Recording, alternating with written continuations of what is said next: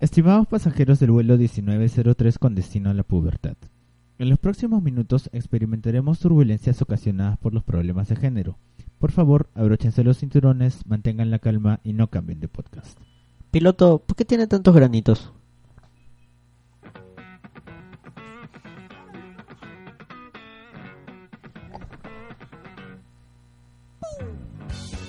Bienvenidos a Donde está el piloto, mi nombre es Ernesto Carpio, arroba neto ibris en Twitter y conmigo se encuentran... Walter Calderón, arroba yo soy Walter CG en Twitter y soy un troll. Anderson Ávila. Ay. No, Anderson Silva. Eres Anderson descubrieron Silva. mi identidad secreta, Sí, maldita secreta. sea. Igual nadie nos escucha. Bueno, Arroba Anderson Ávila S en Twitter. que ya poco a poco se va descubriendo en realidad quién eres, ¿no? Porque Sí. primero eras Anderson Ávila y después Anderson AS. en No, Twitter. siempre he sido Anderson Silva. Sí, ¿no? Sí, hoy día nomás por un desliz. Es- eso se llama evolución de personaje, ¿te das cuenta? Es como este, en Café Tacuba, el Rubén ha sido este. Ha tenido distintas personalidades, ahora solo es el Rubén. Sí, ¿no? Claro, Antes tenía como un gorrito de gallina, una huevada así, ¿no? Claro, ese cuando era un guajolote. Guajolote. Ya. ¿Te quieres presentar? Claro, yo dije que Él soy- siempre se presenta Sí, al inicio. No sé por qué, porque por lo general el que habla al inicio se presenta al final. Por eso siempre nos hueveamos, pues. Porque siempre pensamos el que presenta se tiene que y el que aquí- el que habla aquí presente o ya Sí, que lo chucha. no puedo con mi genio, pues. O sea, yo- Por eso siempre nos hueveamos. Por Pero eso ya, nadie te soporta. por eso Sí. nadie nos escucha. ya. ya. El día de hoy no vamos a hablar de coyuntura. Porque nos está visitando una invitada muy especial. Ella es. Nos está visitando, le hemos invitado, decídete. Pero le hemos invitado y nos está visitando, pues. Mm, ya, tiene sentido para mí. ¿O no? Está, está bien, Walter, tú eres el, el dueño de casa. Pues, Sí nos está visitando. Ya, está. nos está visitando entonces. Este, ella es investigadora, eh, economista de la Universidad de San Marcos y acaba de ganar un premio. Sí, Walter, tu micro estaba apagado, huevo. No. No, ¿Cómo estaba crees? prendido, él estaba jugando con Es que él. recién está saliendo por el retorno, es pendejo. Sigue, sigue, sigue. Ya, este, ¿qué decía? Ah, ya, nos está visitando también Lavado, ella es investigadora, economista de la Universidad de San Marcos y acaba de ganar un premio por su investigación en economía feminista y de género, era, ¿no? También, por favor, preséntate. Bravo. ¡Bravo! ¡Eh! Ah, ya. Buenas noches, Neto. Estoy muy encantada de estar en tu programa. Sí, no sé Eh. por qué, pero... eh, dale, dale, habla nomás. Dale, dale. Es una ventana también para difundir un poquito lo que ha sido este trabajo, ¿no? Que ha sido después de un año publicado por fin y bueno, estaba bastante feliz.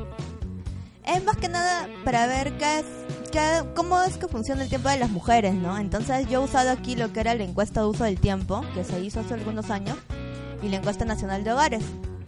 Con esto quería ver más que nada qué es lo que hubiera pasado si hubiera tenido hijos, porque a veces las mujeres tenemos la posibilidad pues de trabajar, de hacer las cosas tranquilas hasta que tenemos un hijo. Ante lo cual se ve pues de que las mujeres madres tienen siempre una menor presencia en los puestos laborales o incluso tienen menor ingreso y eso es lo que fue lo que me motivó a empezar este trabajo. El, el título de tu investigación cuál es? Es penalizaciones salariales por maternidad, el costo de ser madre en el Perú. Ya. Eso, de, de entrada nomás es un, es un tema interesante, pero este puedes hablarnos un poco acerca de lo que has hallado con tu, con tu investigación. Claro, más o menos lo que hallé en principio fue de que había una diferencia entre mujeres con hijos y sin hijos, porque las mujeres con hijos ganaban 16% menos. Entonces, después de ver eso, empecé a ver, obviamente el, el salario es calculado por hora y utilizamos todos los deflectores espaciales y temporales, es decir, no es lo mismo un sol de Lima que un sol de Cajamarca. Tiene todas las especificaciones econométricas, está deflactado, tiene absolutamente todas las correcciones. Oye, eso es interesante. ¿Cómo se sabe que un sol de Lima y un sol de... O sea, yo lo entiendo ya, pero para los que no están escuchando. Ah, ya, es que en Lima Pégate más un poquito el micro, por favor. Ah, ya. Lo que pasa es que a veces se puede decir de que acá como tenemos parte urbana, parte rural, en la parte rural un sol te puede rendir algo más, puedes comprar más cosas, puedes comprar quizás este más panes. Estamos hablando de un salario real en todo caso. Claro, entonces este Por eso es que se dice que en provincial, con un sueldo menor que el de- que puedes tener en Lima, puedes tener una vida un poquito mejor. Porque los costos son menores. Claro, entonces para evitar ese problema se usa lo que tiene el INEI, que es un pequeño multiplicador que te multiplica justamente tu sol de Lima para que todos estén parejos. Entonces ya está en, pre- en precios reales espacialmente. Ya, bacán. Ya sea rural, ya sea urbano. Entonces no podemos decir de que una mujer quizás que está en la selva o que está en la sierra tiene diferencia, sino que ya está corregido. Tiene todas esas correcciones, tiene las correcciones por año. Y entonces la comparación a la que hemos llegado es una comparación en términos reales. Y aún en términos reales, con correcciones en salario por hora, hay una diferencia que es 16%. Donde las mujeres con hijos están ganando menos. O sea, si tú estás siguiendo tu línea de carrera como cualquier persona y en algún momento decides tener un hijo, ese hijo te afecta 16% en tu salario. Más, Entonces, claro, eso es más o menos lo que queríamos ver con este trabajo. Entonces, hicimos más o menos lo que era un tema de ver el salario promedio, porque todo se trabaja con ingresos promedios. Pero descubrimos que más que afectar a la misma carrera, afectaban los hijos. Lo que se encontró para, para el Perú era de que las mujeres tenían hijos a edades bien tempranas. Entonces no terminaban de estudiar o muchas veces no llegaban a tener mayor educación. ¿Qué ha pasado en estos últimos 10 años? Han pasado dos cosas.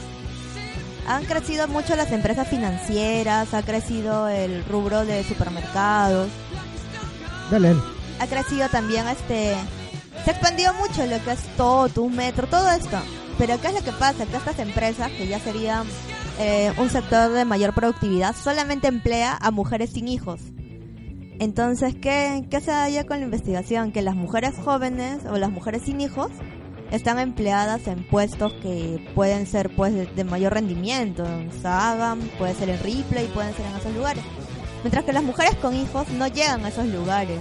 Las mujeres con hijos normalmente son este, informales, ambulantes. Entonces, más que ser una diferencia de discriminación, era una diferencia de los puestos. Y era una diferencia abismal, porque en estos 10 años también la tasa de, de, de mujeres universitarias ha aumentado como que en 20%. Entonces, las mujeres que llegan a tener universidad siguen siendo las mujeres sin hijos, porque una vez que tienen hijos, la mayoría deja la carrera, deja los estudios. Entonces lo que descubre el estudio es que más, más de que una discriminación propiamente dicho son las oportunidades. ¿Y cómo vi esto de las oportunidades? Y por eso fue importante la encuesta del tiempo. Fue de que una mujer con hijos puede llegar a estar hasta 60 horas ocupada en trabajos del hogar. Hice la diferencia en mujeres que trabajan y no trabajan. Las que no trabajan tenían 47 horas, entre 47 horas para las mujeres sin hijos y 60 horas para las mujeres con hijos. O sea, una mujer que no trabaja, no trabaja en, en- en teoría, ¿no? Porque no está trabajando en una empresa, pero está en su casa. Si sumamos todo el tiempo que dedica a cocinar, lavar, planchar y todo lo demás, dedica 47 horas y 60 horas a lo que sería trabajos domésticos. Mientras que las mujeres que sí trabajan, por así decirlo, o sea, tienen un empleo aparte de su casa y también vuelven a su casa, también destinan entre 26 y 47 horas. Entonces, ¿qué es lo que vi? Que las mujeres con hijos tenían como que 50 horas a la semana dedicadas a cocinar, lavar, planchar, cuidar al bebé, hacer un montón de cosas. Y era muy, muy, muy difícil de que pudieran seguir estudiando, capacitándose, o incluso ir a conseguir un trabajo. Ya, O sea, se podría decir que en una sociedad eh, como la que tenemos, para una mujer tener un hijo es casi condenarla a no tener una carrera exitosa. ¿Podría ser? O ten- Sí, es bastante... Es que es sí o sí te quedas en tu casa y si no te quedas en tu casa sales a trabajar y regresas a tu casa a seguir haciendo todo lo de tu casa. Claro. Ya. Yo tengo una, una pregunta que hacerte que creo que es interesante. ¿Por qué entrar a este concepto de la economía feminista? ¿Por qué hacer un estudio eh, tomando temas de género y de desarrollo? eh, ¿Por qué darle ese enfoque a tu investigación? Seguramente te has encontrado con gente que te ha dicho, pucha, pero ¿por qué ponerse en el plan feminista y que las víctimas y que nada, cualquier cosa? Yo, yo sé que, te han dicho eso bastante. De hecho, en la misma universidad te preguntaban, oye, pero ¿por qué? ¿Qué tiene que ver la economía con el feminismo y cosas así? ¿no? ¿Por qué darle este enfoque a tu investigación? Una, de las críticas era justamente eso, ¿no? Si no estaba considerando quizás de que la brecha por género era porque los hombres tenían este, maestría, doctorado, y las mujeres no. Ah, hay distintos métodos para controlar todas esas diferencias y aún controlando la brecha más corta sale de 15%, o sea, entre hombres y mujeres hay una brecha. Ahora lo que yo vi con esto es ver entre mujeres, mujeres con hijos y sin hijos. Y bueno, las mujeres con hijos son las que le llevan peor dentro de todo el grupo de mujeres. Vi la economía feminista porque la economía feminista es la que le da un, un pequeño giro a la economía tradicional en la cual solo tenemos mercados reales y, bueno, o sea, flujos reales y flujos nominales. Entonces, en la que sería flujos nominales en- entra todo el dinero, mientras que en flujos reales entra lo que sería mercado de factores, que son bienes, que son el trabajo. Pero ahí se queda, entonces, ¿qué es lo que pasa? Un flujo normal que nos enseñan en la economía en toda la carrera es más que nada de que eh, hay hogares y hay empresas. Entonces, del hogar sale un señor, se va a trabajar a la empresa, la empresa produce bienes y regresan los bienes al hogar y el hogar los consume. Y eso es todo el flujo, ¿no? Circula, circula y eso es un flujo que les parece natural. Entonces, el señor se supone pues de que el, trabajador descansa en su casa y luego otra vez se va a trabajar y luego consume lo mismo que se ha producido y así circula. Lo que no se considera es todo lo que existe en el hogar para que este trabajador pueda volver a salir al día siguiente. Que es que incluso las cosas que se compra tiene que cocinarse, tiene que lavarse, todo lo que ocurre es un... Entonces las feministas, bueno, los economistas feministas lo que habían hecho es plantear de que todo el trabajo que se realiza en el hogar es un flujo ampliado de la renta. Entonces no solamente existe el hogar que da el trabajador y el trabajador que produce un, un bien, sino de que también en el hogar hay un flujo, hay otro flujo, que es lo que el hogar tú compras un montón de cosas, pero las cosas tienes que procesarlas, porque normalmente no compras todo hecho, tienes que cocinar, tienes que lavar, tiene que haber un mantenimiento. Entonces, esto no se está considerando. Cuando tú le pagas un ingreso al trabajador, le dices, toma, esa es tu plata y no le estás preguntando si con eso le alcanza incluso Sí. para la cocina y todo. Si no hubiera una mujer que cocinara, quizás el trabajador ni siquiera podría hacerlo. ¿no? Ese, ese es un, un tema interesante. El trabajo de la mujer que se queda en casa, ¿se ha llegado a valorizar en algún momento? ¿Se sabe eh, a cuánto equivale el trabajo que hace la, la señora que se queda en casa, que cocina, que limpia, que cría a los hijos? Claro, lo han valorizado suponiendo de que un señor viva solo. No hay quien le cocina, no hay quien le lave, no hay quien le nada. Entonces el señor tendría que gastar en menú todos los días una cantidad. Todas las semanas tiene que mandar a lavar su ropa, a planchar su ropa y gastaría otra cantidad. Entonces de esa manera lo han valorizado, han sumado todo. Y el trabajo doméstico es más o menos 20% del PBI en el Perú, lo que se calcula. Esto es importante, se ven las encuestas de uso del tiempo, que en otros países son cada tres años. Si no me equivoco, en España, en Colombia se dan cada tres años. En el Perú solo se hizo una, a insistencia justamente de las ONG. Pero es la única que tenemos y de verdad que ha tenido serias deficiencias porque el INEI tiene un marco muestral que no es utilizado de manera adecuada. Y son cosas también que se les ha hecho críticas, ¿no? Porque las encuestas no son comparables entre sí. Eh, tenemos la encuesta ENDES, que es una encuesta solamente de mujeres y maternidad. Tenemos la encuesta de hogares, que es para ver lo que pasa en los hogares.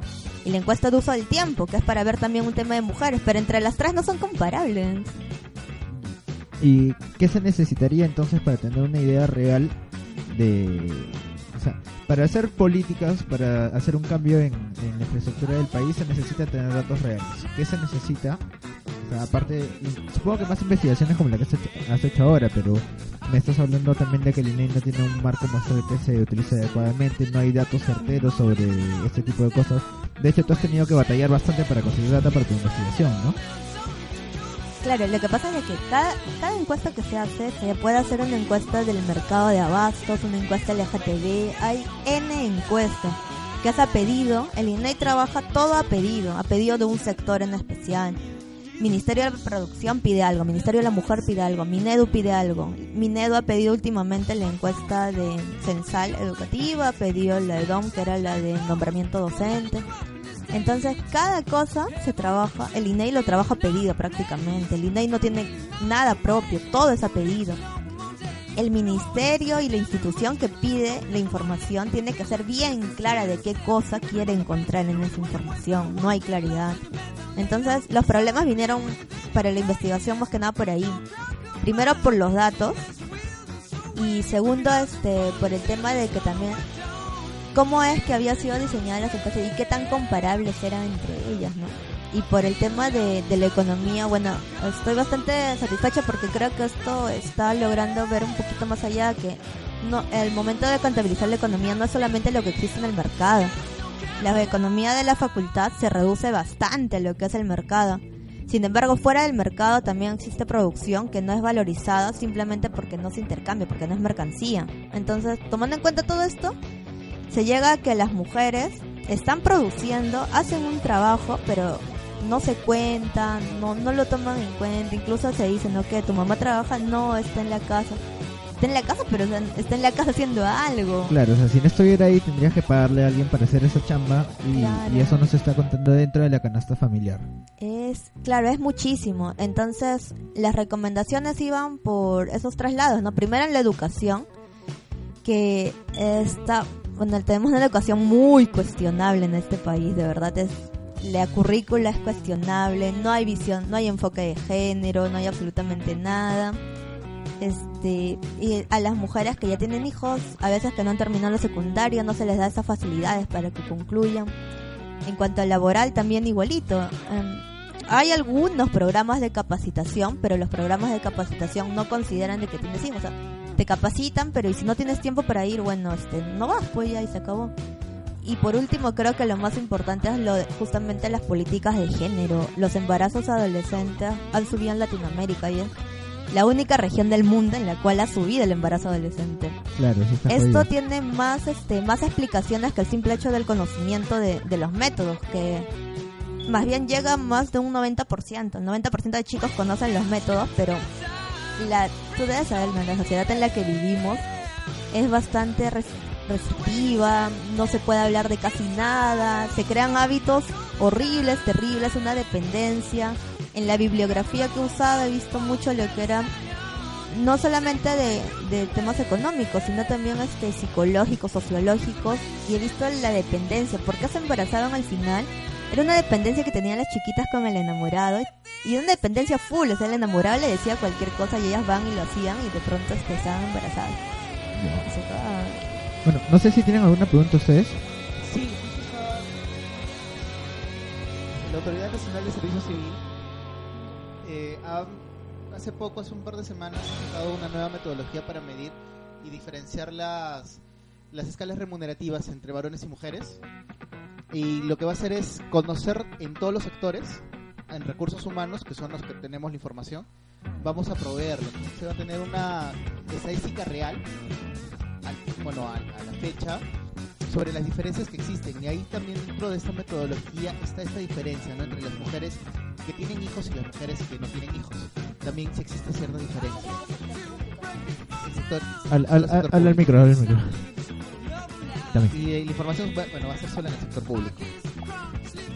Sí, en el sector público justamente tiene menores desigualdades que en, en lo que es sector privado. Además, eh, sobre todo en puestos más bajos, eh, la desigualdad disminuye porque ya está el salario fijo, ¿no? Es como que 850 o, o 1000, 1200 está fijo. La desigualdad se ve en puestos un poquito más altos y el sector público creo que también tiene sus salarios fijos por puesto. Entonces, Hay ciertos puestos de funcionarios que sí son fijos. Eh, bueno, en la metodología CAS... o en Hay una- hay una escala, es- ¿no? Va a depender mucho de... no, pero hay una escala, o sea, si eres analista 1, analista 2, analista 3, eh, solamente esas escalas existen para los 276. Claro. El CAS no tiene escala. Los CAS no tienen.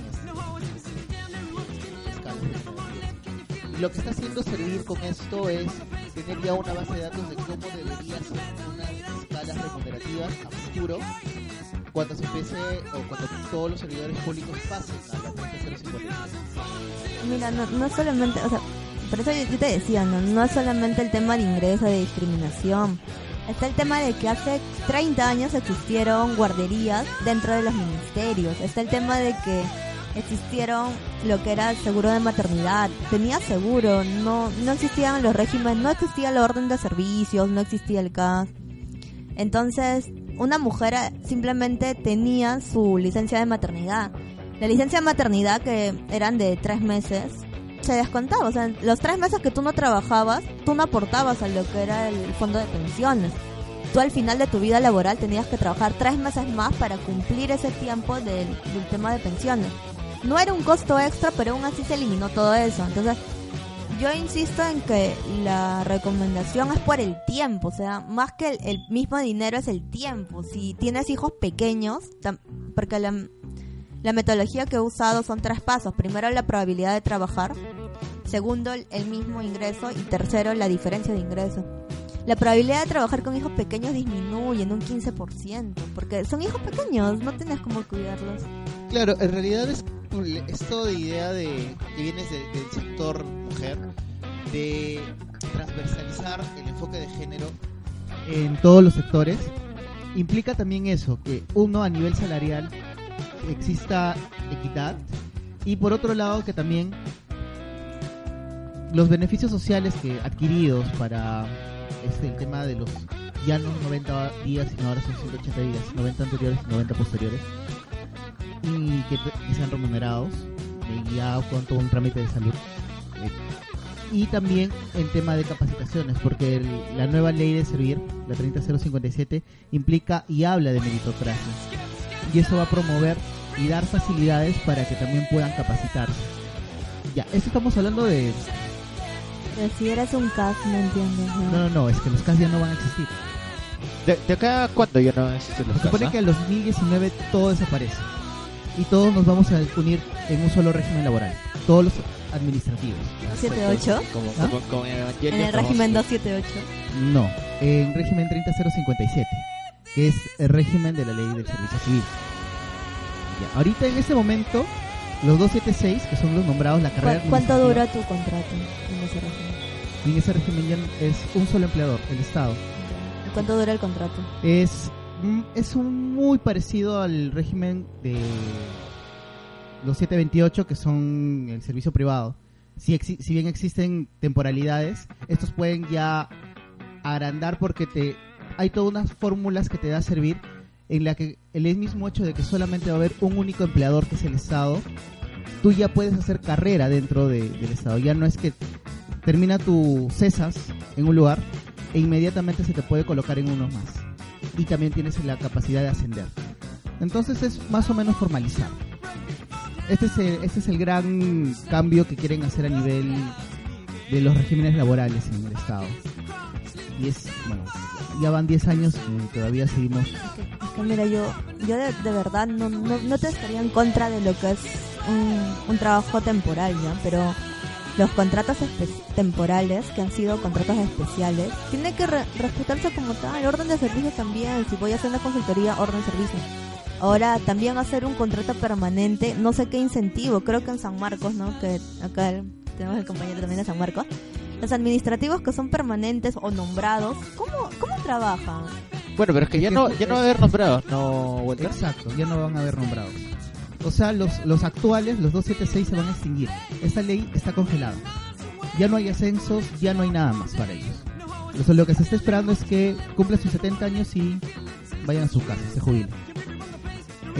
Los CAS ya van, ya van a desaparecer. Hay una ley que dice que es la eliminación progresiva de régimen CAS para que todos nos adecuemos a, lo, a la 30057. O sea, la idea es que en unos años solo exista un régimen laboral Pero, pero. ¿cuál es, pero no, no ¿cuál es la temporalidad de ese contrato? No son, existe, bueno, como todos los contratos son ¿Tres meses? de tres meses y son sus adendos. Bueno, Me pero- embarazo y ya dejo de estar ahí, no entiendo. Porque la idea es que no puedes, no va a pasar eso. le- Por ejemplo, ahorita mismo ya hay varias este No sé, de pronto la entrevista dio un giro de 180 y ahora Walter es nuestro invitado. Muy buenas noches, A Walter. ver, la idea, y eso también hay dictámenes del Tribunal Constitucional, es que ya no te pueden sacar, al menos cuando tienes un contrato firmado.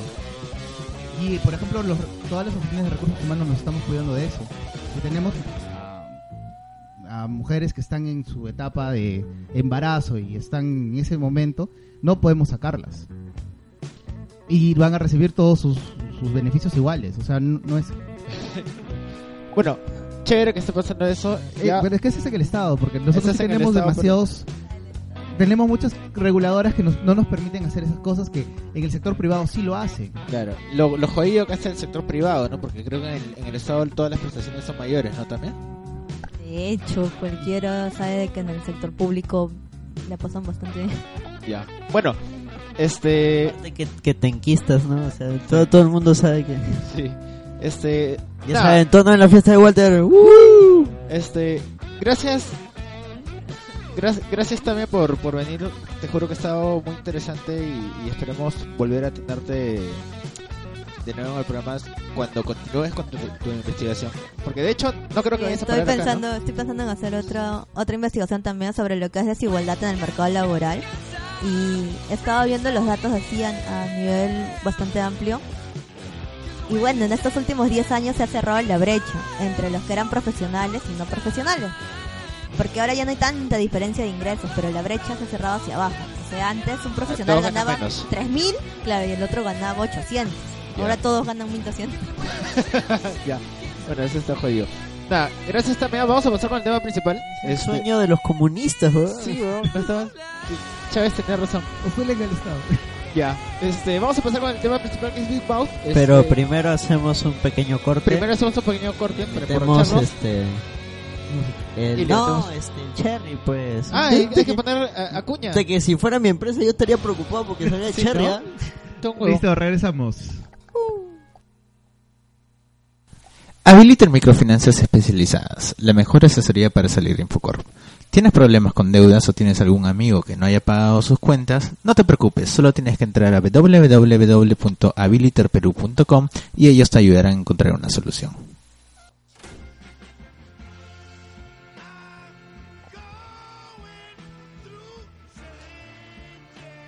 Y con este tema así tan checholón, vamos a pasar al tema principal que es Big Mouth.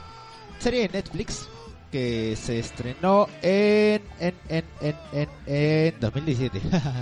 el 29 de Ha sido septiembre. hace unas semanas. Así, Sí, ha sido el 29 29 de septiembre, o sea, el mes pasado. Claro. A fin de mes del mes pasado. Este, ¿por qué hemos decidido hablar de esta serie? Este, Y ha sido renovada para una segunda temporada. sí, huevón, Sí. lo máximo. Creada por el comediante Nick Kroll. Nick Kroll. Él, él sale en el Rose de James Franco. Él debe ser pata ahí de, de esa gente. Esa gente es bien Es- graciosa. Esta es la gentita. Esta es la gentita. Porque es el único famoso de- del crew que creó esta vaina. Este- El resto sale en Wikipedia con letritas rojas. Ah, Ya. bueno, sí, sí, sí. O sea, de Eh, hecho, Sabes que no eres nadie cuando en ¿Cuál? Wikipedia sales con letritas rojas. No creas, ¿ah? porque en voces sí hay este, gente Ah, importante. vos. No, me refiero a, a lo- a los creadores. Ah, ya, pero en voces sí. No, en voces sí, sí, tiene un... a ver, en voz están Nick Roll, El, el mismísimo Nick Kroll. Nick Roll, este, como Nick, que es el... Vamos a hablar un poco acerca del, del- Claro, porque de los personajes. La- La serie, no, porque la serie trata sobre cuatro chivolos en su pubertad. Más específicamente En distintas son, etapas de la pubertad, de hecho. claro, pero más específicamente es la pubertad y adolescencia de Nick y Andrew, De que son los creadores. Que son los creadores, este, el Más sus, sus amigos, Ajá. que es Jessie, que es la, la chica del grupo, La y chica Jay, del- que es el pajero del grupo. El Jerome. Ya, él, él es el malograzo, ya el que no tiene tabúes para, para decir nada, ¿no? Entonces, hablemos primero de, de Andrew. Él es el, el protagonista, se puede decir, de la serie, ¿no? El protagonista de la serie... Los protagonistas son Nick y Andrew. En, en realidad el, el Son los protagonismo dos, sí, es sí, compartido entre los dos. Este, Andrew ya llegó a la pubertad. Y en esta serie la pubertad está eh, representada por el monstruo de las hormonas. Que es una especie de Roger, pero para esta serie. Es un monstruo peludo. como la peludo. gente cuando entra a la, a la pubertad se pone peluda y ya, pues igualito. Y, que- súper lujurioso. Y que se la pasa, claro, pues hablándole en la oreja a Andrew diciéndole que se fue hasta el poste de luz. Que de, de hecho eso es lo gracioso, pues porque aparece y siempre tiene así como una voz así medio gruesa, medio choncholona. Y le dice, oye, mira, no sé, mira esa manzana. No te da ideas. O sea, lo, lo que, lo, que, lo que le pasa a un puberto, pues, es que pasa una mosca y... Oh, la mosca, ¿no? Eh, claro. Este. Tenemos a. Bueno, And- Andrew está en, en- en la misma. En la pubertad, en la etapa que es, es, este. Un jeropa, pero maldito, que le quiere dar a todo. De Este- hecho, en la serie, al primero, de, bueno, de este grupito que se le aparece el monstruo de las hormonas es Andrew. es Andrew. Este, y que típico adolescente ni siquiera ha, ha chapado con una, con una flaca. Entonces, es, Es, que es, es el chico retraído, el medio Claro. sonso. ellos son, son- este, no vale sentirse identificados. Son los nerdos, pues son los nerdos. sí, son los Para esto el grupo de este grupo tal vez de los Ya, ya se acabó la, de los la no serie- populares. Las, las series de los winners. Ya, ya no hay eso. Y ahora todos son nerds. No, siempre ha sido, ha habido series de los nerdos. Sí, todas las series son Todas las series son sobre losers. Más bien, se puso de moda un tiempo la, so- la serie sobre los betweeners. Que no Ah, son ¿te acuerdas de- no son ni los impopulares ni los populares, son los que están en me- los que pasan desapercibidos. Claro, los, los in-betweeners. como claro, de sí, sí, Gracie. sí. Claro, o había una serie que era Betweeners también, De in-betweeners. de In Between, De que era In-Between, chévere. Em- em- de EMTV lo cambió Ya. por poner estas Vol- novelas volve- adolescentes. Volvemos a, a Big Mouth. Este, segundo personaje, Nick, Nick es, el amigo de Andrew. Mejor amigo, de hecho, es- y parece que tuvieron un retraso en su forma en su desarrollo. en su desarrollo, ¿no? ¿Por qué? Porque es Porque, porque to- todavía ¿tú no le toca, pues. Ah, ya, no, pero o sea, a- no a todos les da la pubertad Ya, al pues, mismo entonces- tiempo, pues. claro. No, o Entonces, sea, como- retraso si es que ya tuviera 18 años y todavía no, No le le sale ni un pelo, ¿no? O sea, Ya, este, bueno, el tema es que es que acá se nota la- a mí la diferencia pues entre un Andrew que está ahí con todas las hormonas alborotadas y Nick que todavía no entiende mucho por lo que está pasando su claro, porque precisamente están en, en esa etapa de cambio. O sea, Y lo toma- les da antes. Lo toma o- más chill, ¿no? Es como que uh, relajado. Claro, o sea, su personaje es súper relajado. Te voy a contar que Andrew me- recuerda mucho a ti. Perdón, este que Nick me recuerda mucho a ti. ¿Por qué? Porque es... Bueno, sí, o sea, es, Es bien- bastante relajado. Es como que, ah, bueno. Exacto. Y entonces tenemos es y es esta dupla la que va a dar el inicio a todas las relaciones que existe en este colegio y todo el proceso de desarrollo sexual, conocimiento. Y acá me atrevo a preguntar, ¿cómo fuimos nosotros en esa época? Puta. ¿Putas? Sí. No, yo no, causa, yo no. problema. Sí, la verdad es que la situación económica está di- difícil, así que no. Este. ¿Sabes que yo no me acuerdo mucho de eso? Este, de, de esa etapa prepuber. Aunque hay una, hay una imagen que, que sí me acuerdo que- porque fue bien traumante, que fue que probablemente en cuarto de primaria o en quinto de primaria el psicólogo del colegio, encima yo estudié en un colegio religioso, fue a darnos una charla de sexualidad. Todo tiene sentido. El, el psicólogo fue vestido como el monstruo hormonal, ¿no? Sí. Y dijo, Neto, Y ven nos- para acá. Nos dio, nos dio así como un panfletito. Te hizo tu despertar.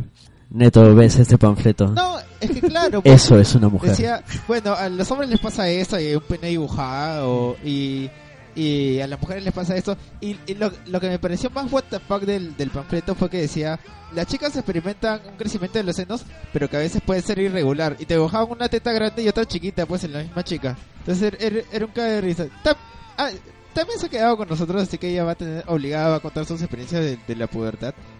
No, no, pero quiere, no lo obligues, pues, yo, yo no lo sé que tú obligues. quieres, yo sé que tú quieres. Que escuche el podcast en vivo nomás. Que pues. escuche el podcast. Ya, si quieres hablar, chapa el micro nomás. Relajado. Ya, este. Ah, ya. Y claro, pues entonces al final de esa charla, el psicólogo, así, medio caleta, porque creo que estaba hasta prohibido, nos regaló a cada uno del salón un condón. Ah, yo pensé que una porno, ¿no? O sea, No, no, no, no, nos regaló un Toma, condón. tu primera porno. Y te, pucha, y te guiñó guard- el ojo así. Lo guardé en mi maleta así, como que está con miedo, fue a mi jato y me metí al baño y sa- ni siquiera lo había visto bien y saqué el, el, el condón en su empaque todavía y vi el aro y dije, pues esta hueá es enorme, no me voy a quedar jamás. Y esa, esa fue una imagen que, que tuve así en, en mi mente hasta que después... ¿Tú no los- tenías internet? Yo, yo creo que varias de No, estas cosas no yo las aprendí internet, huevón, ni en internet. Hasta que jamás te entró. ¿Ah? Hasta que jamás te No, entró. hasta ahorita no me entró. Yo, yo, yo sí. varias de estas cosas las, las aprendí en internet. eso. Yo igual. Sí, o sea, pa- para eso estaba internet, ¿no? Para, para leer e investigar, ¿no? Para eso se creó, ¿no? No, Mis No, amigos me, me por prestaron sus solo para ver videos de gatitos. Ya no, yo no, no, no, no, no, no- nunca vi eso. ¿Ya viste videos de gatitos? No vi. Una vez mi vieja me encontró entrando a petardos. Pero eso fue una cabina y, y me- menos mal que, o sea, petardos tenía 100 videos porno y un video raro. Y este era un video raro en el que unos mapaches bailaban Y, y era un baile así como una canción bien pegajosa. Y de fondo alguien teniendo sexo. No, no, no. Pero no, lo no, importante no, eran los mapaches. No, pues. no había nada de sexo. Eran solo los mapaches bailando y era una animación así, puta, que yo me quedé pegadazo. Bueno, la gente tiene fetiches raros. y justo vino mi vieja y me encontró viendo así el mapache y me dijo, hijo, ¿no estaba haciendo tarea? Y puta, yo... Sí, mamá, es sobre mapaches y los fetiches sexuales de la gente con los mapaches. Claro, tu madre pues, debe haber puta, pensado. menos mi, mal mi- mi hijo se pajaba viendo mapaches. Puta, que Ella se ha preocupado más de lo que tú crees. Menos mal que no me agarró viendo porno porno, o sea, eran unos mapaches bailando. Dijo, no, maldita sea, mi hijo Eh, es un seguramente, furry. seguramente salió y dijo. Ah, mejor prefería verlo viendo porno que viendo mapaches. No, dijo, mi hijo es un maldito furry. Maldita sea. Furry, weón. Ya, ya, pasamos a Jessie entonces. Espe- ya, bueno. Empezamos a Jessie. de presentar a los, a los personajes. Sí, vamos a terminar el presente. Jessie es la, la amiga hombre del grupo, hasta, hasta el inicio de la, de la serie. Sí, es. Es que antes de, de la etapa ¿De hormonal? hormonal. ¿De desarrollo hormonal? Sí, estaba pensando en al- algo de Freud, pero ya se me fue de Sí, la sí, cabeza. sí, no, no, no. Y me iba- me iba a no lo metas a ese huevón a acá. No lo metas a ese huevón Ya, acá. este, el tema es que antes de que empiecen a explorar sus cuerpos, todos los niños tienen Tienen- piensan y actúan igual. Claro, incluso hay una conversación bien, bien este... Por ejemplo, el despertar sexual de los gatos. Sí, puta, me, ac- concha tu madre. O sea, tu gato me acaba de clavar toda la uña en el dedo, huevón. ¿Está clavado? Sí, me ha clavado septiembre. este, la conversación que tienen Andrew y, y Nick acerca de, ah, sí, no hemos besado a una chica, pero pucha, sí, pero para que de verdad cuente tienes que meterle lengua, porque si todo el mundo sabe eso, no, sí, claro, somos hombres y estamos hablando de cosas de las que sabemos. Típico Ah. chivolo que no sabe ni mierda. Que no sabe ni mierda, pero piensa que por hablar de eso ya... Eh, claro, Vamos, hasta ahora. To- todos hemos estado así. Hasta claro, ahora. hay, hay, hay- Claro, es como, es como gente, no sé, hablando de sus experiencias sexuales, ¿no? Oye, sí, el otro día me levanté una flaca que... Eh, brother, lo más probable es que el fin de semana estuvo viendo porno, pero... Sí, sí. Entonces, Lo más probable es que el fin de semana no haya salido y se haya quedado viendo en casa. Ni siquiera porno. Que haya estado viendo alguna comedia romántica de No, Ryan ya estaba Reynolds. viendo y se este... imaginaba que él era Ryan Reynolds. No, Y- peor y- aún, estaba viendo My Little Pony, es un puto brony. Ya, este, entonces Jessie es la que le pone los pies en el suelo a estos chivolos porque ellos están conversando así y el conflicto del primer capítulo este es que Nick, que es el, su- el que todavía no se desarrolla y todo eso, invita a la más buena del cole a- al baile de Homecoming, ¿no? Al baile Ese es el... era un baile de algo. Claro, sí, era el, el del inicio del curso. El inicio del curso y se pelean ellos dos porque iban a ir en grupo así. Ah, claro. "Oh, íbamos a No, en pero, grupo y o todo". sea, ant- él le invita porque él no se siente muy a gusto porque él descubre que Andrew se está desarrollando, entonces empieza a Ah, sentir raro, pues. Ya, Y es debería de invitar a alguien para este yo también decir es que de estoy esas- de esas creciendo. que, que tiene esta serie y es que de verdad le llega el pincho, literalmente, romper tabúes. Porque en el primer capítulo Andrew, Andrew este, se está bañando en la jato de Nick, porque son patas y pasan a veces así los fines de semana en su jato. Se le cae la toalla y Nick le ve el pene desarrollado y él dice, puta, porque eso tiene... Le dice, no le dice ¿Por puta. Me dice, porque él tiene, tiene eso? pelitos Ajá. y yo tengo Claro, pelitos. no le Claro. dice nada. Simplemente se queda palteado. Ajá, Y vemos la diferencia entre los estilos de crianza porque los papás de Nick son los papás que creo que nadie quiere tener de Súper liberales. super ¿no? liberales que te hablan de sexo De como hecho, su papá, nada. no, pero este. lo- besar un pene no está mal. Todos lo hemos hecho al menos una vez. Este, Su, su viejo es la cagada. Sí. Sí, Es más, lo hace. porque él dice algo. ya, este, Vean y- la serie. Claro, y es, es así, padres liberales así, que no, no son hippies ni nada por el estilo, pero que son pucha, que relajazos.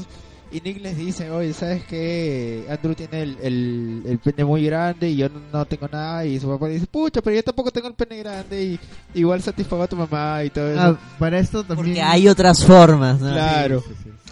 Entonces, este, y en cambio llega Andrew a su jato lleno de preguntas y, y, y queriendo aprender un poco más de la Su familia, digamos, es la más, entre comillas, normal, ¿no? Que es una mamá preocupada y le quiere explicar Un- un y el papá... conservadora. Por, entre comillas, la más normal. Por, por eso... conservadora reprimida. Porque claro, es, es la mamá que no, sabe cómo hablar del Y es un tema. papá que está distanciado y que lo único que hace es mirar el televisor. Sí, el, el viejo parece un gay reprimido. Parece un gay deprimido y es, o sea, el típico marido que, que ya le llegó al pincho y, y no tiene intenciones ni siquiera de caerle bien a su esposa.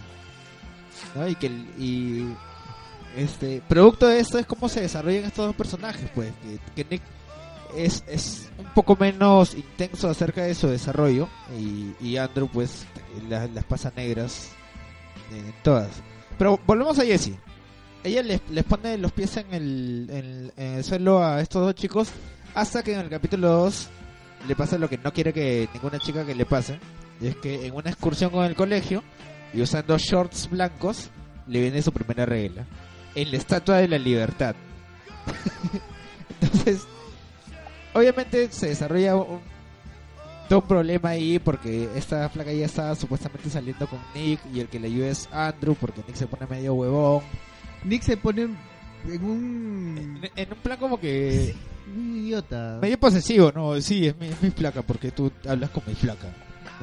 Claro, para No, esto, es- eh, esto sucede que en la fiesta previa, eh, la flaca, la, la cuerazo de- del curso, Lo chotea. lo chotea. Ah, claro, lo chatea. Y él se va a llorar a un lado y Jesse va a cuidarlo, a, a confortarlo y... No es, no es que era posesivo, es que era su primera enamorada y realmente no sabía cómo actuar y él solo imitaba lo que hacía la otra pareja.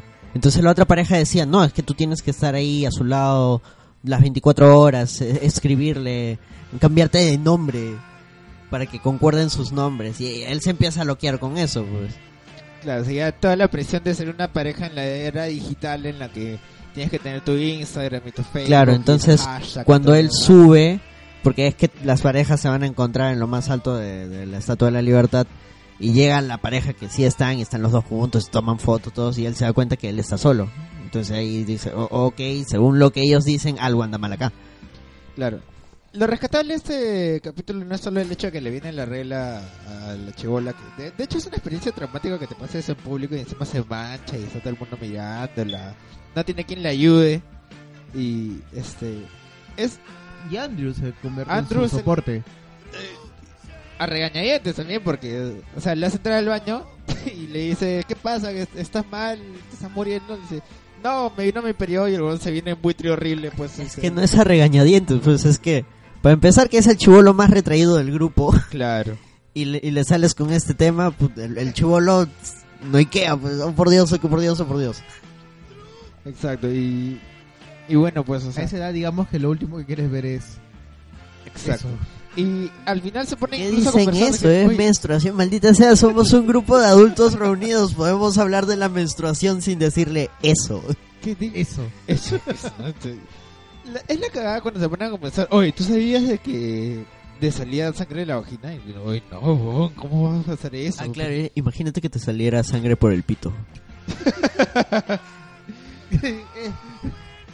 Y el, el cambio al final de Jesse que le sale pues la, la monstrua, La de... la monstrua de, la, de las hormonas y que, Que por cierto tenía un pasado con el monstruo de las hormonas. que ¿cómo se llama? Murray creo, ¿no? Murray, sí. Murray, Murray se llama el monstruo de las hormonas. Qué bacán su nombre. Ahí sí yo no sé qué tan qué tan eh, este qué tan fiel sea la reacción de la de las este de las chicas así como la qué tan fiel es a la realidad la representación, o sea, lo que han representado de los chicos está perfecto en, en- en el punto, o sea, todos hemos pasado por eso por esas etapas de que te das quito y después como que estás arrecho, todo el tiempo y después que tienes dudas sobre una cosa y otra cosa, pero en, en cuestión de mujeres en realidad no sé qué tan qué tan acertado sea eso. Le pregunté a mi flaca, no me respondió. Mm, creo que eso es un indicativo, ¿no? Porque Eh, mujeres. No, o sea, Ah, no, Eh, por Maurice ejemplo- por es ejemplo, el su- su- Maurice, Maurice. su, pr- su primer este eh, cambio de hum- es el cambio de humor el que tiene. Claro, el cambio Porque hormon- de ser la, la niña de mamá Ajá, cambia dice- por completo, se hace un corte de cabello y empieza a renegar por todo. le dice, tu mamá ya no es mamá, ahora se llama Shannon. Y le llama Y Shannon. le- le grita, "Está Y le tienes que gritar todo el tiempo, la tienes que odiar. Claro. Pucha, este. Pero yo quiero a mi mamá. Ya no es tu mamá. Ya no es tu mamá, ahora es Shannon. Y el tercer capítulo, yo creo que hasta el tercer capítulo la, la cosa va interesante porque después ya la trama comienza a ganar un poco más, ¿no? Pero el tercer capítulo se trata acerca de que Andrew ve a La Roca en una película y se le para. Y empieza a dudar. Y comienza a dudar. Comienza... A La Roca, pues A a Dwayne Johnson. Johnson. Sí, al, al actor lo ve en una película y, y- y tiene una erección, ¿ya? Y viene pues este Maurice a decirle, ah, ah, sí, que te gusta, y sí, no, pero que yo no controlo estas cosas, tú eres el que hace que tenga erección. Claro, le hace el test para saber si es gay. y sale, Sale, David Bowie. sale Bowie, Warhol creo que también sale. sí, Sal- Warhol. sale más de uno. No, Sí. no, no reconocí, ahorita no recuerdo el otro. Me parece que era Warhol, pero no, no estoy seguro. Ya, y, Y para eso tiene un amigo homosexual. claro, Es Matthew. que es el...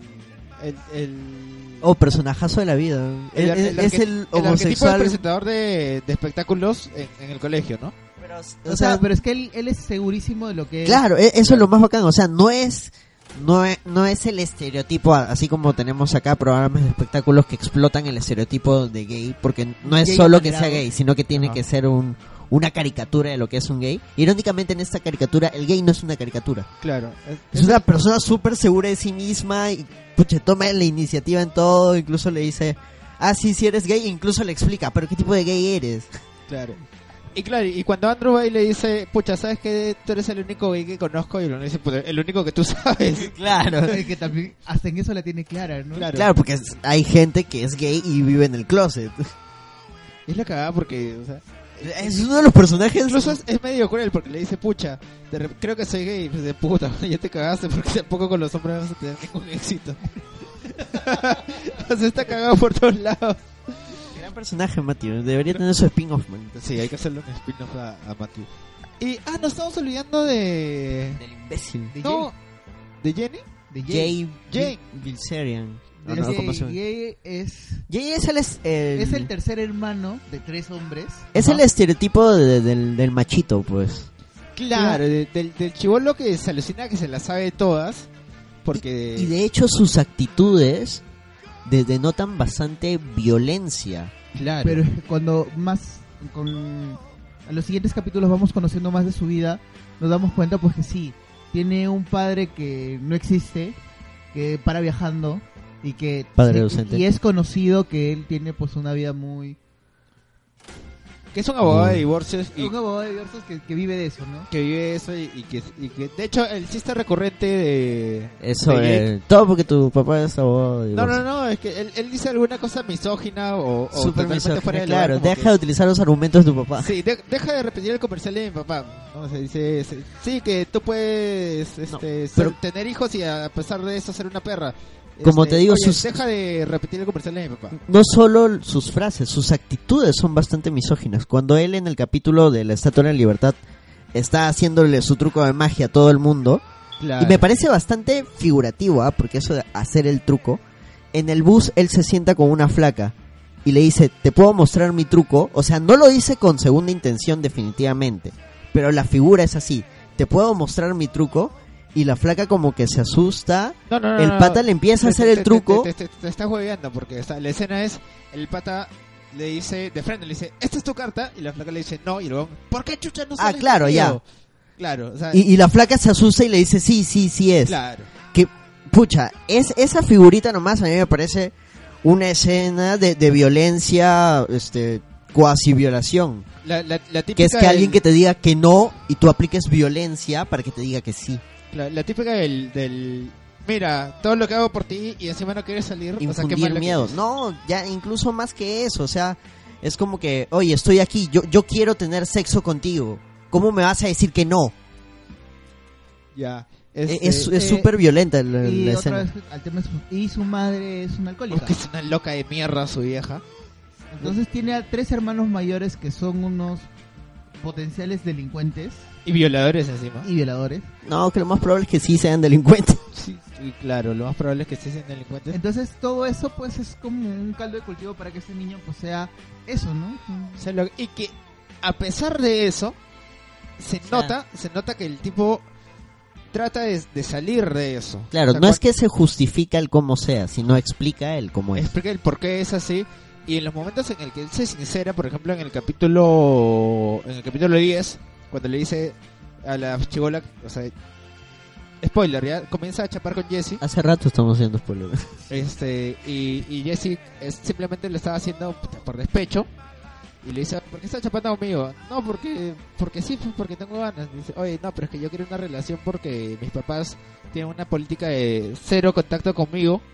Así que a veces tengo que engañar a la gente para que me toque y se tire el caldrón humano. ¿No? Entonces, eh, es, hay confesiones muy sinceras de, de Jake que, que, te, que te pueden llegar a... a- Eso, a eso suena bastante a sensible. por qué la gente contrata putas, ¿no? A- alucina. Es que, también Es que como todo- digo, todo- o sea, está lleno de Jay la pequeños de la- símbolos. De la almohada te da La también historia de la almohada Puta, es- ah, es muy embaraza la almohada, te da a conocer también pues que esta persona está sufriendo y, y no sabe cómo cómo reaccionar a todo lo que está pasando a su alrededor. De hecho que sí. Este... ¿Sabes, ¿sabes qué? Vamos a hacer una- una El pollo.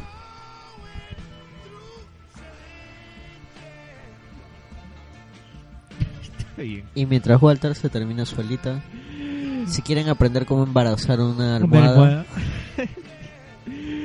¿Qué más? es que hemos estado. A ver, explicación. Hemos, hemos pedido un, un pollito al abrazo. Y mientras hemos comido, hemos visto un capítulo random de Big Mouth. Y justo hemos llegado a uno que, que es bien chévere, que es el de. El Peñón de Gibraltar. En el que. Bueno, hay un libro calenturiento, pues, ¿no? Como dice acá Walter, el por- porno para señoras. lo, lo dije yo y no lo dije yo, lo dijo Stephen King. Bueno, Stephen King lo dijo no y le tú lo, quites el crédito a Stephen. King. no sé, ya. Este. Y el capítulo se trata acerca de dos cosas, básicamente. Lo inútiles que somos los hombres para el sexo. La verdad que no lo entendemos. Por lo menos cuando tiene que ver con las mujeres, ¿no? O sea, Tú serás inútil. sí, huevón, porque tú eres un experto seduciendo mujeres, seguro. Ah, tú- Toda la, toda la cara que Eso se- con el psicólogo de ustedes. Ahorita a la gente no le interesa. Es que de verdad, o sea, Ustedes le pagan a un psicólogo para que le escuchen eso. La gente, ustedes no le pagan a la gente para que les Ex- escuchen. sí, ¿no? Es- La gente nos va a empezar a cobrar, ¿no? Pero ya, o sea, a ver, la trama es la siguiente. Hay un hay un libro, porque tienen que hacer un reporte de un libro, y está este libro del Peñón de Gibraltar, que tiene dos personajes que tienen un amor prohibido porque son cristianos, una musulmana, y ya desde que Claro, es, es una ficción histórica ambientada en. España. Invasión is- invasión mora, Claro, entonces es la clásica de un amor prohibido. ¿no? Este Shakespeare, este... y desde que hablas de amor prohibido ya sabes que es... O sea, no digo que lo escribió Shakespeare, sino es la misma temática de a Romeo y Julieta. Exacto. Este, para la gente más actual, no sé, tres metros sobre el cielo. No, no creo que tanto eso, o sea, Es, o sea, amores chiste- el- imposibles, el entre chiste, comillas. el chiste del libro es que to- todas las mujeres están con las hormonas alborotadas por lo que leen en el libro. Y obviamente los chicos no lo entienden, pero para nada. Porque incluso una conversación entre Nick y su hermana mayor en lo que le dice, este pucha, no entiendo por qué se excitan tanto por el, por el libro. Y le dice, pucha, porque el libro es acerca de sexo. Ah, ya, pero entonces a las mujeres les gusta el sexo. Dice, sí, pero no solo el sexo, sino puede ser una cosa, otra cosa. No, es que ella dice, el libro es no es sobre Al sexo, final le explica es sobre todo lo que rodea al sexo. Claro, porque lo que le cae al cerebro a Nick es que le dice, ¿y por qué es, por qué es sexy? Porque no puede entender sexo. Dice, ¿cómo es sexy entonces si no puede entender sexo? ¿Qué, te- es la qué sentido tensión, tiene? pues. Claro, y no entiende el tema de la tensión sexual y todo el, todo el resto. Y es básicamente por lo que pasamos todos, porque, o sea, para un chivolo a esa edad es, es muy difícil entender que el Claro, es un no mundo tener nuevo. sexo- el no tener sexo sea sexy, que las mujeres se exciten porque no pueden tener sexo. pucha. Porque, porque hay una tensión. Exacto. O sea, el, el- el- Eh, es que son chivolos y están descubriendo Creo que un nuevo ahora mundo. es eso de no saber. Creo que el, el hombre es mucho más. Vamos directo a penetrar y ya. ah, más o sea, es, es- más bestia, de hecho. Es más, sí, nuestro cerebro reptiliano. Como lo dice importante. ¿Jake se llama el pata? Jay, claro. Jake, no, con En 5K. cambio, bueno, de este capítulo nos muestra que para las mujeres o para las mujeres de este Pégate más, pégate más. de este de esta serie ¿Qué pues, están lo más haciendo ustedes importante- dos? Oh, por Dios, me voy a tapar los ojos. ya. Sigue, Lo sigue, más sigue. importante es la pre- todo lo que está alrededor de ello.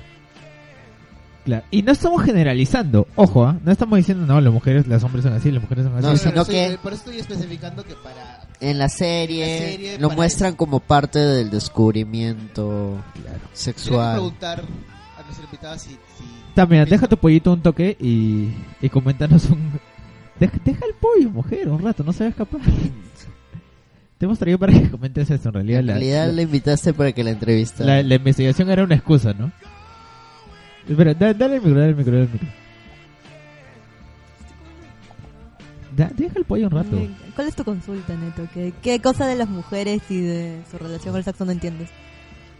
Eh, me cago con la pregunta. No, o sea, ese, esa etapa del descubrimiento sexual en las mujeres, si la comparas como, con, como son los hombres y todo este concepto de, de tensión sexual que los chibolos no entienden para nada. O sea, ¿cómo lo vi un- una chica que está empezando su... su no, no pasa nada, no se, no se borra. ¿Cómo lo, lo vi acá? ¿Qué parte en específico? Es que depende, creo que también en, en qué lugar has estado, ¿no? Por ejemplo, mi colegio era mixto. Ya. Y era un colegio que era más que nada pre- preparación. Ya. Entonces se supone que lo que más se centraba era a cosas preuniversitarias y esas cosas. Y bueno, sí, tenía la... A ver, se dividía por salones y yo estaba específicamente en un salón donde la gente como que querían ser ingenieros, pero tenían buenas notas, pero tenían un comportamiento horrible. Yo lo único que recuerdo era que sí, las mujeres se sentaban o al fondo, para el lado de la pared y esperabas de que ningún hombre se sentara detrás tuyo. Era ¿Por qué? algo ¿Qué así, hacían? ¿Qué no hacíamos? Pero, espérate, espérate el micro, Fue, fue, ah, ya. No, fue algo más bien así. Yo recuerdo haber vivido a la defensiva toda la secundaria en realidad. Porque los, los tipos sí, y al final este Nuestra sociedad es muy violenta y machista, pues. se empezaron a agarrar entre ellos. No me olvidaré cuando Gutiérrez le metía la mano a Mamani y se llamaba José Gutiérrez y el otro era este. Alejandro Mamani, pues. Y a las finales Gutiérrez entró a la Cato y Gutiérrez, no sé si por eso, cómo fue, Gutiérrez se metió a la LGTB de, de lleno. Se volvió a la LGTB. Ah, la mierda. Qué loco. Yo lo que más recuerdo es eso, la defensiva y ver de que sí, no, no los veía como amiguitos, sino era como algo de lo cual había que defenderse, estaban en, en otra. Oye, de- después podemos hablar de ese capítulo de la pijamada porque se ve también se ve también eso, ¿no? Pero vamos, vamos a terminar con, con, con este capítulo porque hay una escena que yo creo que es algo que deb- deberíamos mostrarlo a nivel nacional y Es educación sexual. educación sexual básica y, y te lo dan en, una, en un dibujo de Netflix que es, que es la cagada Es una serie para adultos. que es una serie para adultos. Y es que, o sea, esta escena es eh, en la que la, la chica, como está en su despertar sexual, le agarra un espejo y se mira la vagina. Y la, y la vagina le comienza, o sea, la vagina habla, porque es un dibujito, y le comienza a explicar las partes de la vulva. ¿Ya? Y le dice, mira, este es el clítoris, los labios mayores, los labios menores, esta es la vagina. Y la chivola incluso le dice, oye, pensé que la vagina era todo. Y dice, no, no, no, necesita eso. O sea, ese tipo de información es cosas que personas de 40 años no la saben. Gente con hijos no la saben. Entonces, de verdad, me parece genial la, la escena. Como te digo, Y es muy bonita porque es como que esa conversación que tiene que tiene Jesse y su vagina es así bien de confianza, no no no no me tengas, es más, le dice eso, no me tengas miedo. Claro, o sea, y bueno, no sé, hasta donde yo he conversado con mi flaca y con una amiga más, eso de que agarran unos espejos y se miran, este, se miran la entrepierna es algo normal entre mujeres. No sé, no, no, no entre mujeres, una mujer en la otra, flaca. Da- dale el micro, dale el micro, que está habladora también. Este, no sé, ¿tú has hecho eso también? O sea, ¿te has visto? Creo que cuando, cuando era... Ah, no me he hecho acordar. Sí, cuando recién, o sea, se te hace raro pues que te salga algo ahí. Y era como que, ay, qué horrible. Y recuerdo, no sé, pues que me asusté y... De cuando me salido otras cosas, pues. Ya. Entonces, este, creo que ahí es donde la gente, porque antes, 7, 8 años, no recuerdo haberlo hecho. Más fue cuando estaba entrando a secundaria, en realidad.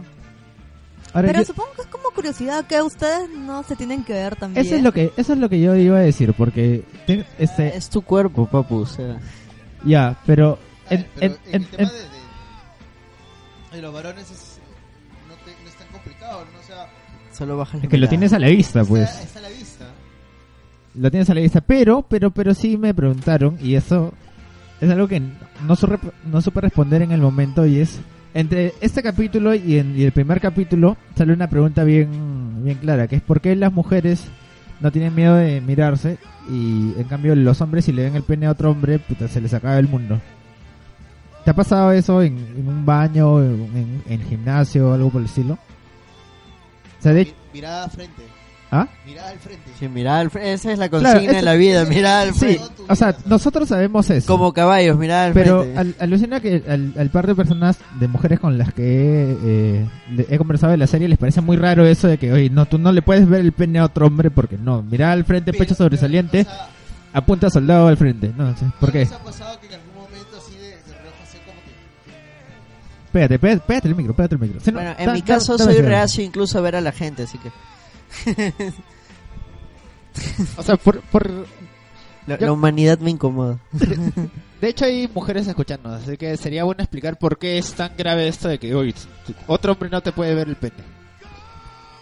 No sé, creo que, que- que- es que también es el Hay concepto. mucha homofobia, ¿no? es, es- en realidad es el constructo, el constructo social que nos enseña que no puedes mirar el pene de otras personas, de otro hombre. O sea, está mal. Es pichicacapulo. O sea, no puedes. Yo lo veo por un lado de que cada uno tiene su privacidad. Sí, pero o sea, Como decía Carmen, el, el, el inodoro es el último baluarte de la independencia americana.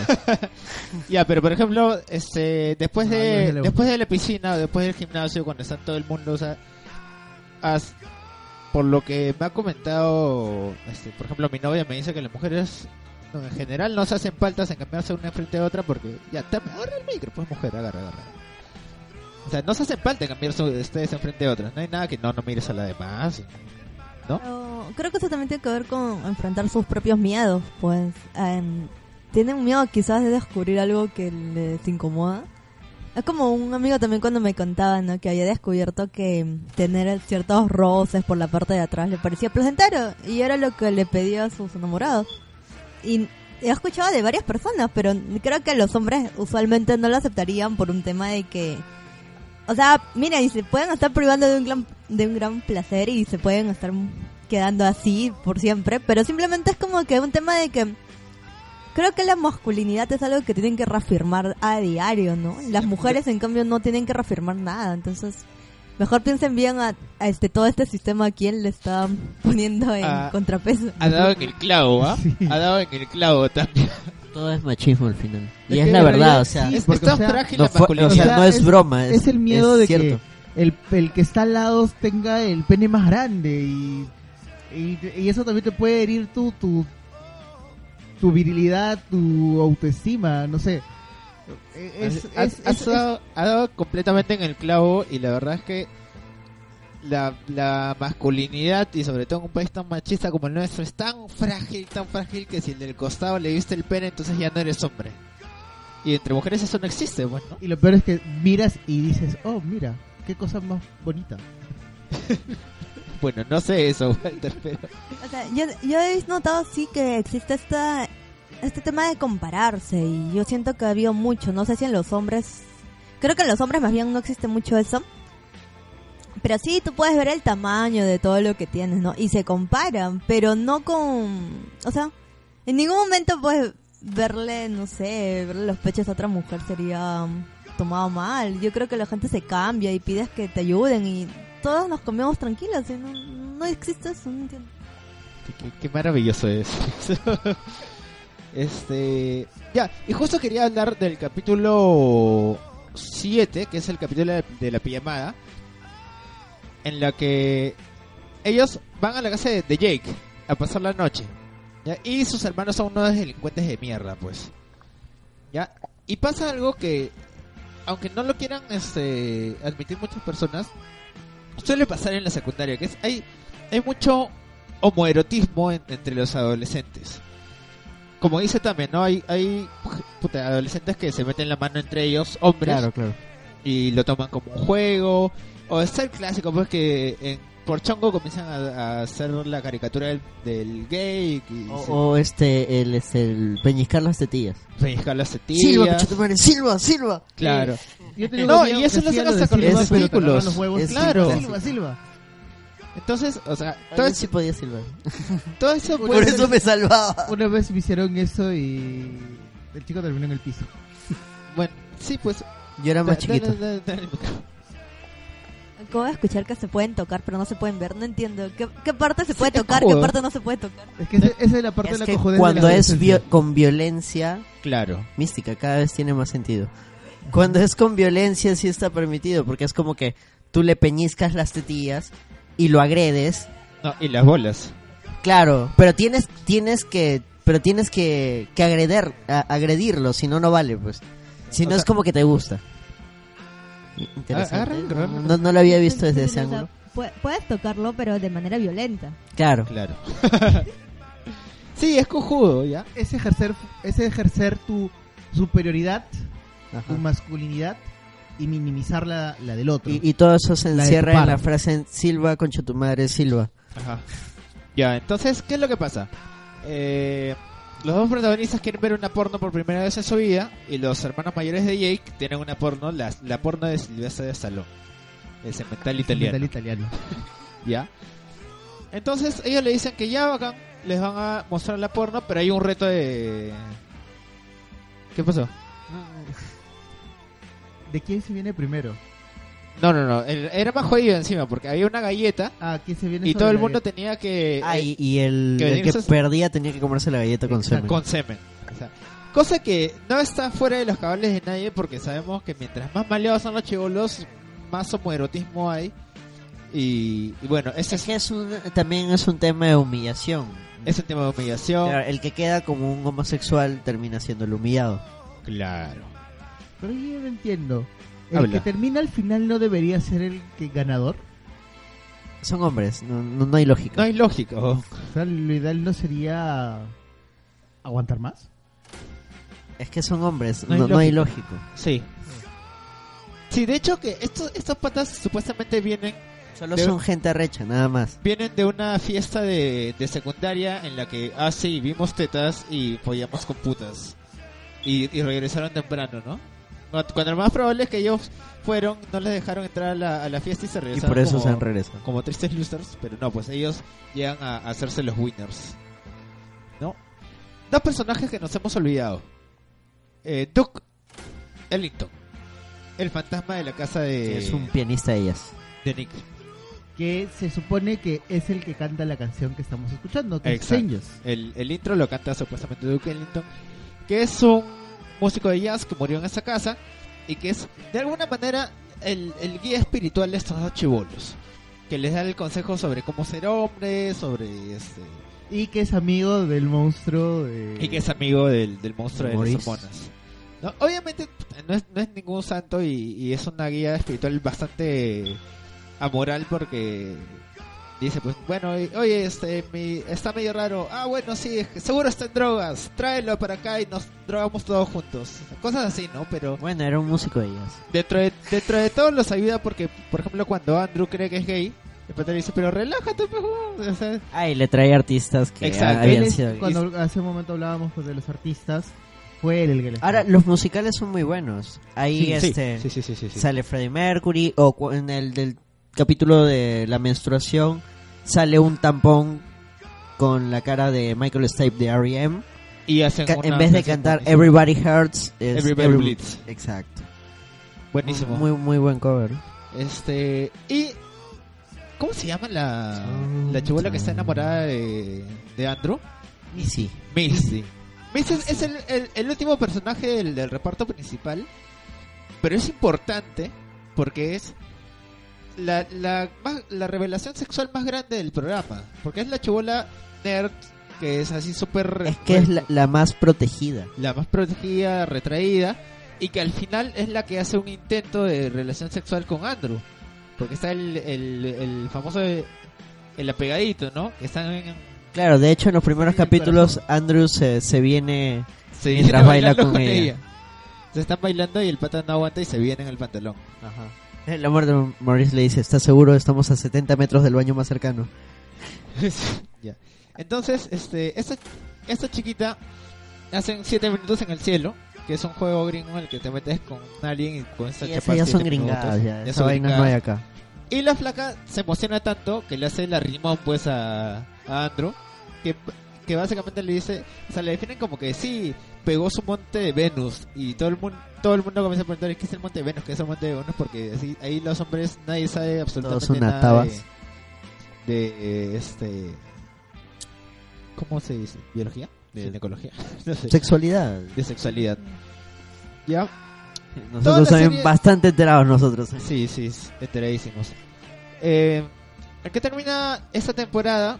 En que la mamá de Jessie se descubre que es lesbiana Para esto, este Nick tiene amigos En Nueva York. En Nueva York, en la ciudad. Ajá.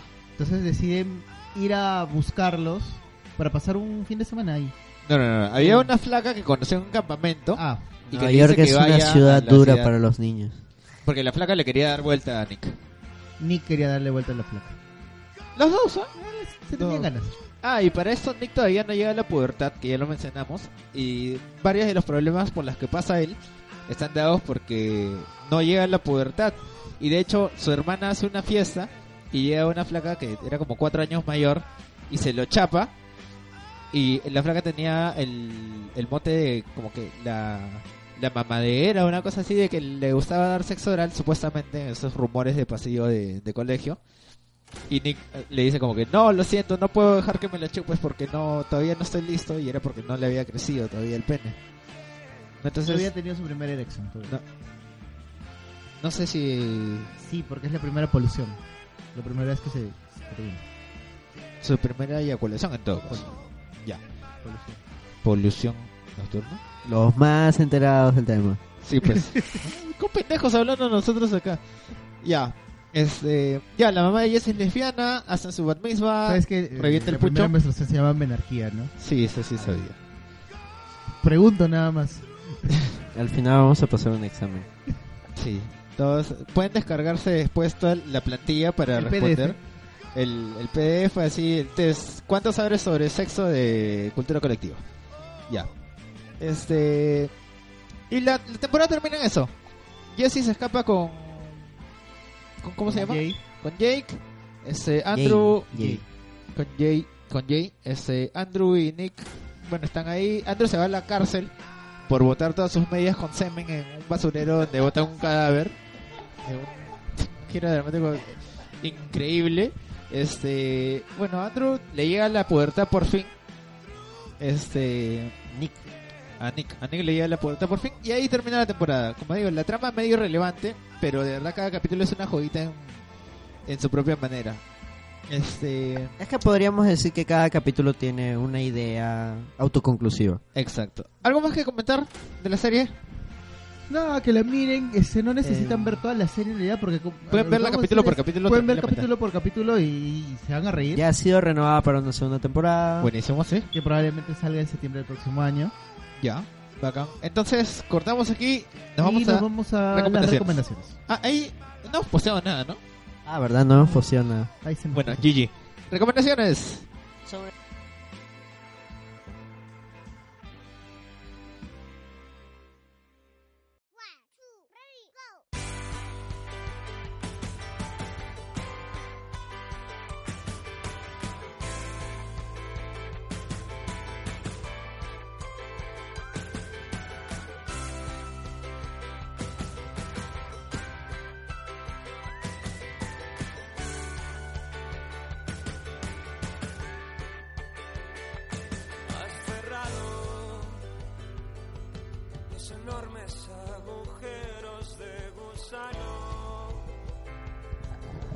que expulsaban la basura al otro lado.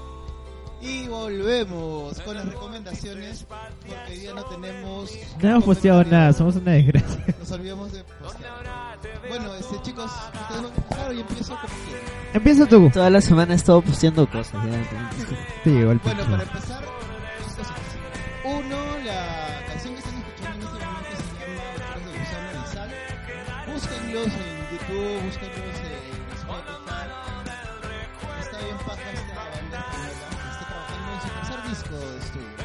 Bacán. Y mi segunda recomendación también va a ser musical. Eh, escuchen, bueno, ya se, ya había comentado en un- algunos programas anteriores que se viene el concierto de Vetusta Morla en marzo del próximo año, así que está, pro- está próximo a sacar un nuevo disco el 10 de noviembre y escuchen lo que está presentando en sus plataformas. Ahorren, ahorren. Ahorren. No, está baratísima. La, la que yo compré me ha costado 200 lucas. Adelante. Para. Sí, ¿no? Sencillo. No sé, yo he estado en el Joaquín Sabina. Joaquín Sabina. Es el concierto más O sea, la, la voz no la mantiene, pero la actitud sí. Sí, definitivamente. Y fue eh, una entrada. Ah, bueno, así, así pues sí. Puto. No, Sí, no, no. por no, no, tener ha un No, por tener podcast no nos dan nada acá. No, no, ni comentarios, ni likes, nada. La gente ya me hace ya. ¿no? Pero Ni- en todo ni un like. caso, este, Ah, si quieren que vayamos a comentar los conciertos que están programando, invítenos. Invítennos. También para ver estrenos de películas. Hoy día este, la comunidad friki se había reunido para el estreno de Stranger Things. Hayan posteado la gente de cancha, McVicious, Hecho Mouse. Puta, yo quisiera... Y la nosotros verdad- acá grabando. ¿no? La Ah, verdad, puta. es que, la verdad es que yo quisiera hacerme el enfermo para no ir mañana a trabajar. Porque eso, eso hice para, para Defenders. Pucha, pero Me dif- levanté a las- no valía la escuchan pena. en el ministerio. No valía Me la levanté a pena. las 4 de la mañana, me puse a ver y ya no y no, no, no. No valió la pena. Oh, a mí sí me gusta. Anderson Silva. Yo les voy a recomendar este sábado y lo y va a ser una vez al mes. Eh, La Popular. La Popular es un evento, espacio cultural que está generando el vocalista de Barrio Calavera, Winshow, en San, Mar- en San Martín de Porres para descentralizar un poco el tema de, las tocadas en Barranco, Miraflores. Así que, amiguito de los Olivos, San Martín, que, que te llega al pincho ir hasta Barranco a escuchar a tus bandas hipsters. Las bandas hipsters van a ir a San Martín, no, no solo bandas hipsters. Va, va a haber de todo, en esta ocasión. Va a haber este feria fanzines, va a haber stand-up comedy, va a estar la banda Poe de funk, así un funk medio eléctrico, y va a estar Mr. Orange en la consola, así que la, la primera edición fue un éxito, la gente se ha ido súper contenta, lleno total, estuvo el Kakash, acústico de Barrio Calavera, fue, fue genial y como les digo va a ser una vez al mes, si este programa sale a tiempo, es este sábado 28 Sí eh, sale, sí a la sale. altura de la cuadra 38 de la Avenida Perú. Si quieren más detalles del evento, entren a nuestro fanpage, escríbanos y con No gusto sé les daremos más tiempo, más eh, información. Más información. Ya. Y yo. ¿Qué voy a recomendar? No, espérate. Ya. Mi mamá estaba rescatando libros de la casa. Me pasó la voz. Y me ha prestado La Casa de los Fantasmas de Isabel Allende. Librote de la vida. Léanlo, no les voy a soplar nadita de la trama porque la verdad es que tienen que descubrirlo ustedes mismos. Pero si les pudiera dar una recomendación aparte del libro es... Todos tenemos, nuestros hijos siempre tienen libros viejos. Agarren cualquiera, léanlo porque toda esta onda de las sagas juveniles y, y, bueno, sagas buenas como pueden ser Señor de los Anillos y Juego de Tronos a veces nos dejan sin espacio para leer cosas que de, de autores que pueden sorprendernos a veces y yo estoy gratamente sorprendido por esto. Este, no vamos, no vamos gente, nos escuchamos la próxima semana. También gracias por, por haber venido, despídete, despídete. No puedes el micro. Gracias, he aprendido bastante, Neto. Muchas gracias. Listo, nos Gracias por venir, gracias por escucharnos. Chequen el contenido de la página. Ahí, ahí hemos subido en la semana un, un post sobre el caso de violación que ha salido. Tómenlo a conciencia, léanlo. Si alguno de ustedes tienen algún tema que quieran este solucionar, o sea, reflexionen sobre el sobre el asunto. No es una vaina de juego, es no un se tema trata de ti, que tú no lo seas. realmente serio, eh, mu- muy, muy, muy, de- desde lo más profundo de mi ser, léanlo, profundicen sobre el tema y, y hagan un examen de conciencia. Pucha, si la han cagado en algún momento, están a tiempo, hagan algo y corten este círculo de, de violencia Le- que le- existe. Lo importante no es decir yo no, sino hacer un examen de conciencia y decir yo no lo voy a hacer más. No, y, no, no tan solo eso, o sea, si, si, si tienes un tema pendiente, o sea, ciérralo, o sea, e- evitan, como les digo, corten ese círculo de violencia. Definitivamente. Es la única forma de, de detener todo esto. Listo, nos vamos, gente. Gracias. Chau. Gracias. Chau, nos chau, vemos chau. próxima semana. Chao. Chao.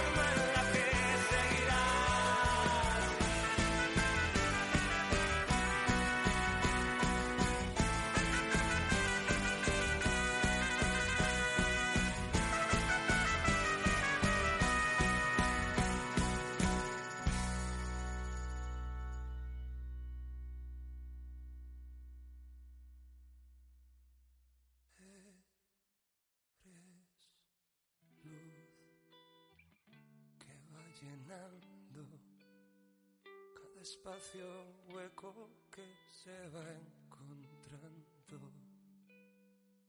Eres luz que va despertándome con fonemas sordos